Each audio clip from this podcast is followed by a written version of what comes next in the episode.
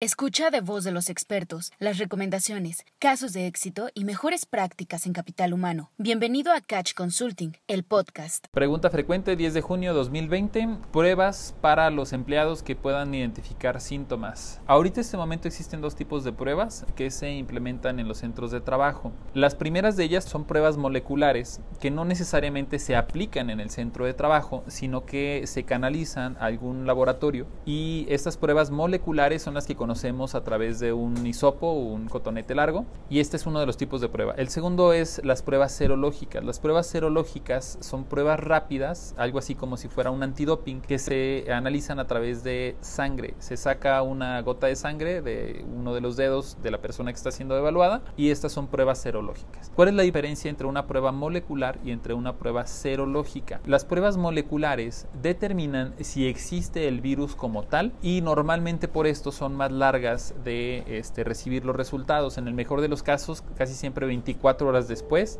son como se están eh, obteniendo estos resultados. Reitero, las aplican normalmente laboratorios y los centros de salud. Las pruebas serológicas se obtienen prácticamente al momento, pero no determinan si existe o no el virus dentro de la persona. Lo que determinan es si existe el anticuerpo y si la persona en algún momento dado ya tuvo o ha tenido este, estos anticuerpos que atacan este, al virus. Las de las pruebas moleculares es que son mucho más precisas y son las que ahorita actualmente el gobierno está recomendando.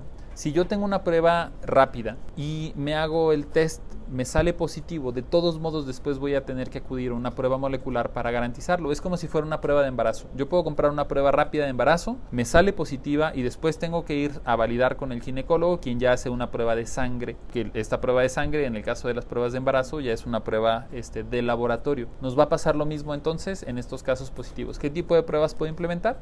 Puedo yo comprar pruebas rápidas si me da cierta tranquilidad. En el mejor de los casos están alrededor de los 450 pesos. La COFE COFEPRIS ya validó algunas de estas pruebas rápidas, las pueden consultar en la página de COFEPRIS y podemos decir que las podemos este, tener en los centros de trabajo, pero su grado de confiabilidad no es tan alto. Las pruebas moleculares se hacen en laboratorio, hay que mandar a la persona o mandar los reactivos al laboratorio, son mucho más confiables, pero también el costo es más alto y el tiempo de respuesta es más alto. Estas son las dos tipos de pruebas que se están realizando para analizar COVID.